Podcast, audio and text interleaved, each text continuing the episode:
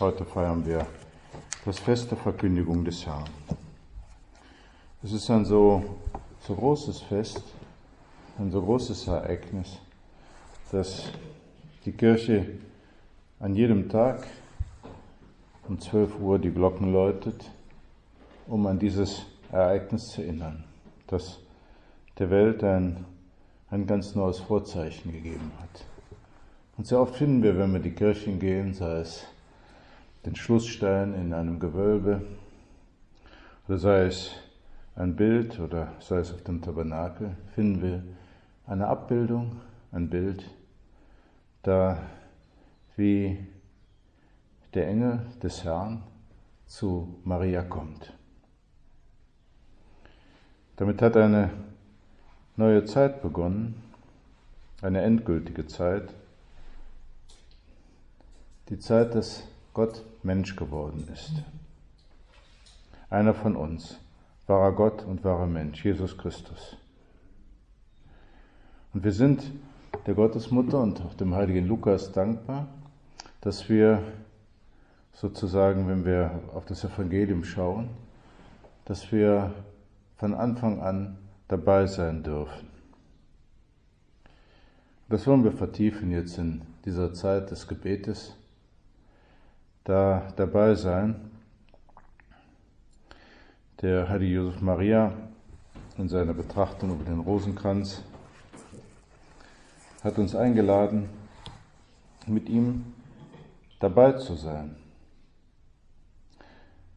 Mein Freund, vergiss nicht, dass wir Kinder sind. Die Herren mit dem liebenswerten Namen Maria ist ins Gebet vertieft. Du kannst in jenem Hause sein, was du gern sein möchtest. Ein Freund, ein Diener, ein Neugieriger, ein Nachbar.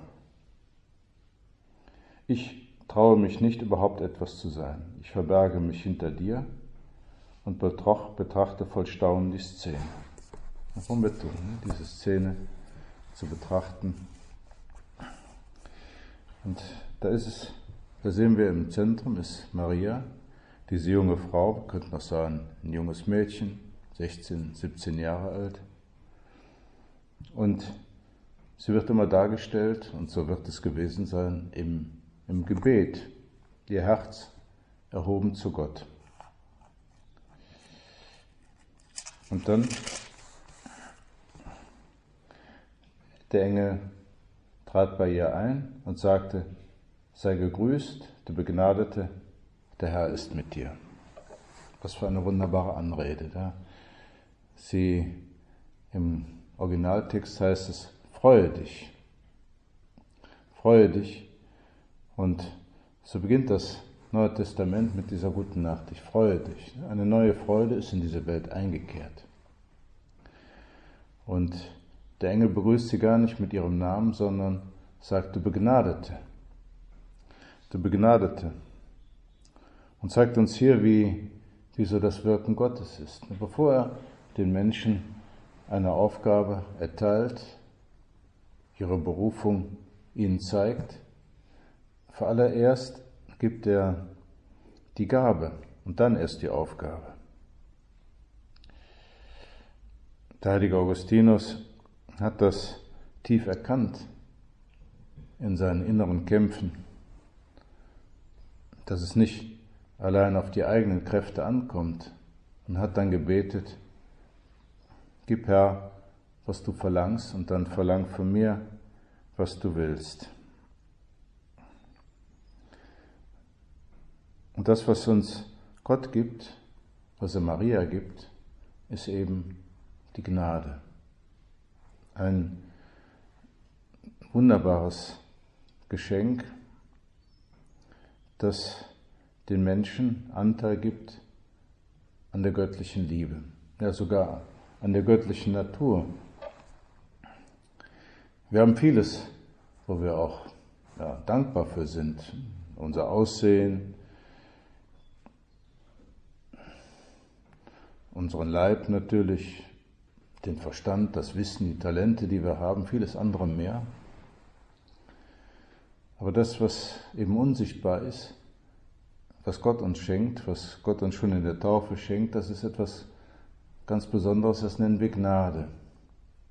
Wie können wir das vergleichen? Vielleicht so wie bei der Entdeckung der Radioaktivität.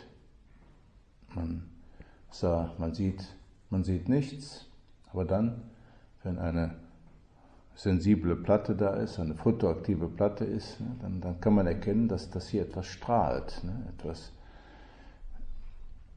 etwas vorgeht, was man mit den bloßen Augen nicht sehen kann.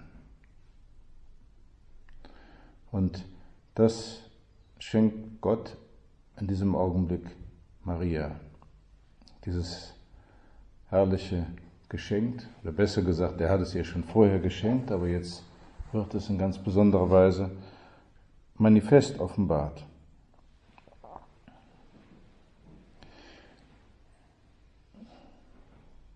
Sie erschrak über die Anrede und überlegte, was dieser Gruß zu bedeuten habe.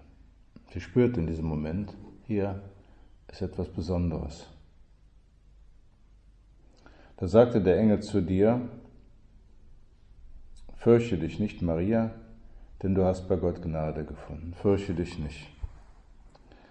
Hab keine Angst. Und Maria wird sich dieses Wort zu Herzen genommen haben, immer wieder daran gedacht haben. So hab keine Angst, das sagt Gott auch uns. Hab keine Angst. Hab keine Angst vor der Zukunft, vor dem, was immer passieren mag denn ich bin mit dir. Dieses schöne, tröstende Wort, dass wir niemals alleine sind. Wer glaubt, ist nicht alleine. Und so wird Maria immer wieder daran gedacht haben, wie wir auch daran denken, dass da, wo Gott ist, Gott ist bei uns, dass wir keine Angst haben müssen. Natürlich, manchmal machen wir uns Gedanken um dies und jenes und jetzt gerade auch in dieser Zeit, in der wir sind, mit der Epidemie, kann man sich schon ja, Sorgen machen um die Zukunft und dieses und jenes, was passieren mag mit, mit der Familie, mit den Verwandten, mit, mit der Wirtschaft, mit all dem, aber wir können sagen, so das sagt Gott uns auch, so fürchte dich nicht, ich habe keine Angst. Das ist ja ein wesentlicher Teil dieser frohen Botschaft, dass Gott uns das, das sagt, fürchte dich nicht.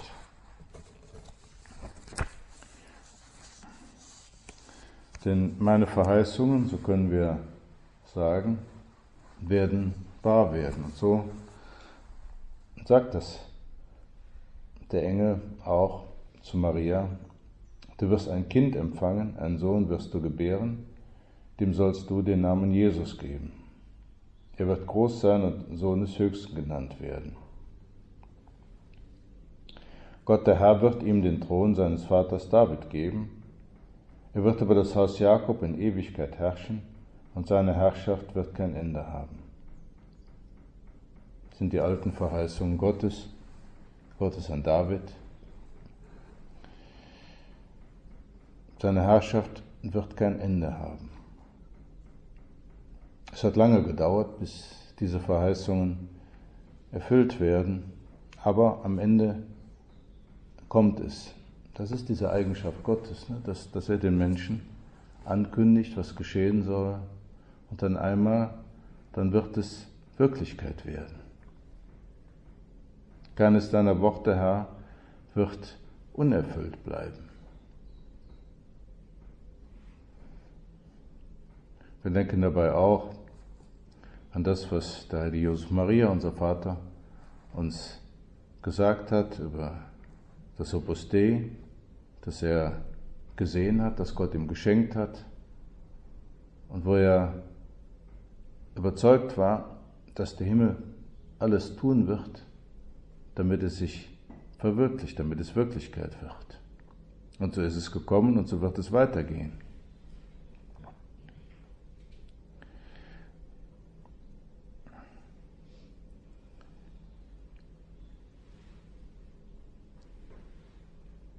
Maria hält inne einen Moment. Sie versteht die Botschaft. Aber dann fragt sie, wie soll das geschehen, da ich keinen Mann erkenne? Sie war noch nicht mit ihrem Mann zusammengekommen und fragt, wie, wie soll das sein? Es ist ja schön zu sehen, wie Maria sich so, so direkt an Gott wendet und ihre Fragen, die sie hat, ganz direkt an ihn wendet. Es sind keine skeptischen Fragen, sondern einfach, sie, möchte einfach wissen, wie, wie, wie, soll das denn sein, wie soll, wie soll das gehen. Es ist die Frage eines Menschen, der Gott, der Gott vertraut. Wir dürfen so mit Gott sprechen und alle unsere Fragen und Sorgen, auch unsere Klagen, ja sogar unsere Proteste, so einfach vor Gott tragen. Das Herz bei ihm haben und dann auch ganz offen mit mit ihm sprechen. Das ist eigentlich Gebet. Ne? Gebet ist das Herz zu Gott zu erheben, auch unsere Fragen zu stellen und das, was wir auf dem Herzen haben, eben, was wir auch einem guten Freund, einer guten Freundin sagen würden. Und so bei Gott noch viel mehr. Wir können jetzt auch in, in unseren Tagen auch so diese, diese Fragen an Gott wenden und sagen, was soll das eigentlich bedeuten jetzt, ne? diese, diese eigenartige Situation, dass man keinen Menschen mehr auf der Straße sieht, dass die Menschen zu Hause sind, dass, dass das ganze Land irgendwie stillsteht. Was, was bedeutet das? Und wir können auch, auch fragen, was bedeutet das eigentlich für mich? Was, was hat Gott wir können uns auch direkt an ihn wenden, Herr, was, was willst du mir, was willst du mir damit sagen in, in diesem Moment? Denn auch hinter manchem schmerzlichen Ereignis verbirgt sich doch auch so ein Wink Gottes, eine Botschaft, eine Chance, eine, eine Gnade. Manche Menschen entdecken das schon und sagen, gut, ich habe jetzt mehr Zeit, ne, auch für die Familie, für, für meine Nächsten, für dieses und jenes, was ich, was ich tun möchte. Herr, zeige mir deine Wege. Und wir können uns so heute so bei Maria einhaken, wenn wir so sagen wollen, und sagen, lass, lass, mich, in, lass mich erkennen, ne, was, was du möchtest. Wir sind in der Fastenzeit, in dieser österlichen Bußzeit, so eine Zeit der Gnade, auch eine Zeit der Umkehr. Umkehr bedeutet, so mit, mit den Augen Gottes zu sehen, ne, was, mal auf mein Leben zu schauen, auf meine Tätigkeit, ne, was, was Gott von mir, was Gott für mir möchte. Wir kennen die, vielleicht die, diese Geschichte von dem Bischof von Saigon, von Tuan, der am Tag nach seiner Bischofsernennung gefangen gesetzt wurde von den Kommunisten und schließlich 13 Jahre in Haft verbrachte, neun davon in Einzelhaft. Und er berichtet über seine Empfindungen war voller Unruhe und, und Protest und wie kann Gott das zulassen, dass ich jetzt hier bin und mich nicht um die Priester kümmern kann, um die Kinder, um die, die Ordensschwestern, um, um all das.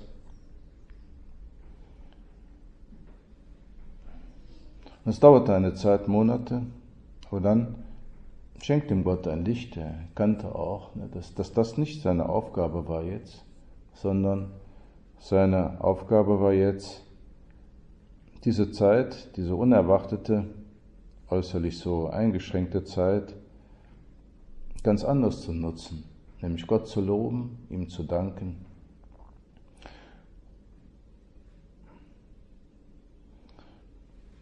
Ja, dieses innere Ja zu sagen zu der Situation, in der er nun mal war, das hat er getan. Hat das als eine große Gnade gesehen, dort mit Frieden im Herzen Gott loben zu können.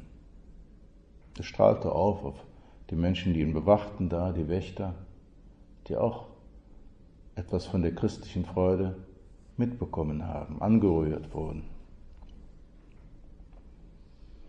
Und so können wir auch bitten, Herr, schenk mir auch diese Gnade immer wieder neu, diese Gnade in meinem Alltag, wie auch immer er aussehen mag, aus der Situation das Beste zu machen. Das ist die innere Freiheit, die wir, die wir Menschen haben, die nicht abhängig ist von den äußeren Ereignissen, sondern wo wir sehen, ich jetzt in dieser Situation kann ich ein Mensch sein, der ganz aus dem Evangelium lebt. Freue dich, so sagt der Engel uns auch, so sagt Gott uns auch. Freue dich, fürchte dich nicht, hab keine Angst. Es hindert dich niemand daran, aus Glaube, Hoffnung und Liebe zu leben. Ein glücklicher Mensch, ein zutiefst glücklicher, erfüllter Mensch zu sein und in den Ereignissen, wie sie auch jetzt im Moment sein mögen, das Beste zu machen. Und das Beste ist, ganz nah bei der Liebe Gottes zu sein, die uns dann helfen wird, auch bei den anderen zu sein, bei den anderen Menschen zu sein. Dieses Gespür zu haben für das, was, was die anderen brauchen.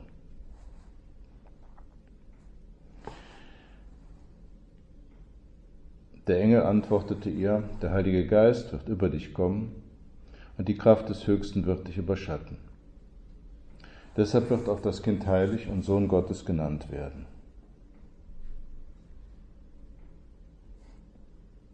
Gott wird Mensch, der Heilige Geist kommt auf Maria herab und in diesem Augenblick wird Gott Mensch, Jesus Christus. Was für ein, ein Wunder der Herablassung, dass Gott uns Menschen so liebt, dass er unser Schicksal teilt. Einer von uns wird, und zwar ein Leben, ein einfaches Leben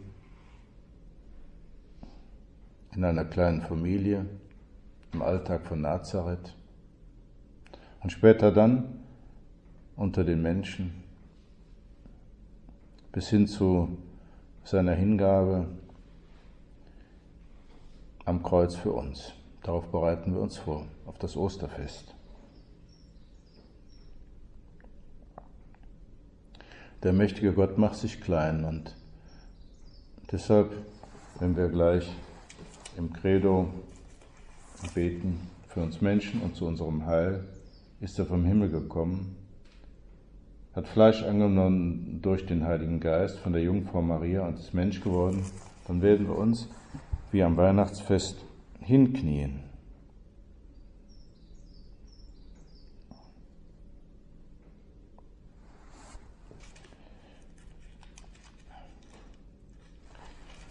In der Lesung aus dem Hebräerbrief, da wird uns berichtet über den, den ersten Moment der Menschwerdung.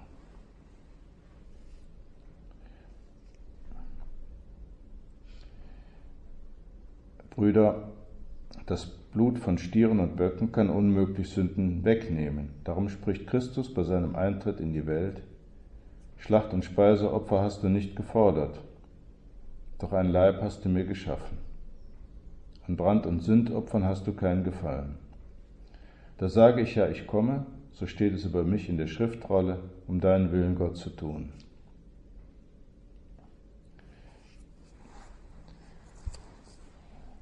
Die erste Regung des menschgewordenen Gottes ist das, ja, ich komme, deinen Willen, Gott, zu tun. Der Wille des Vaters. Vater unser im Himmel, geheiligt werde dein Name, dein Reich komme, dein Wille geschehe. So kommt es. Und so möchte er das, was, was Adam nicht getan hat, dieses vertrauensvolle Ja zu Gott, möchte er für uns alle sprechen. Ein Akt der, der Hingabe, der Freiheit, der Hingabe, der Liebe. Und so kann es uns nicht wundern, oder anders gesagt, so passt es sehr, sehr gut, ne, dass, dass Maria auch so reagiert, dass sie auch Gott ganz Ja sagt. Als sie dann von dem Engel hört, für Gott ist nichts unmöglich, da sagt sie, ich bin die Magd des Herrn, mir geschehe, wie du es gesagt hast. Die Freiheit Gottes und die Freiheit des Menschen verbinden sich. Im Psalm heißt es, deinen Willen Gott zu tun, macht mir, macht mir Freude. Ist dieses Geschenk der Freiheit, das wir haben, das uns in die Lage versetzt, so Ja zu sagen, innerlich Ja zu sagen, zu lieben.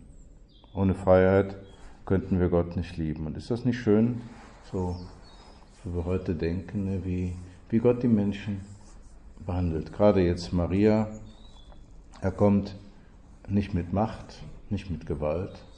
Es ist ein, ein freundliches Gespräch, das hier stattfindet.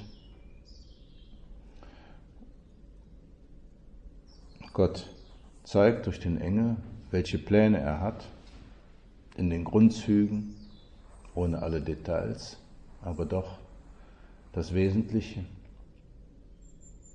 Und Maria entdeckt so ihre eigentliche Berufung. Dazu, wozu sie eigentlich da ist. Es ist etwas Schönes, wenn einem Menschen so etwas geschenkt ist. Wenn er vielleicht schon in jungen Jahren über Maria entdeckt, wohin die Reise geht, ne, was, was so die Pläne sind. Man erkennt es nicht logischerweise in allen Details, aber doch so in, in dem wesentlichen Zug. Ist wie ein Mensch, der, der heiratet auch, erkennt, dass das sein Weg ist, oder ein Mensch, den Gott auf einen Weg ruft, wie bei uns, in unserem Fall Gott zu folgen, ja, ganz für ihn da zu sein.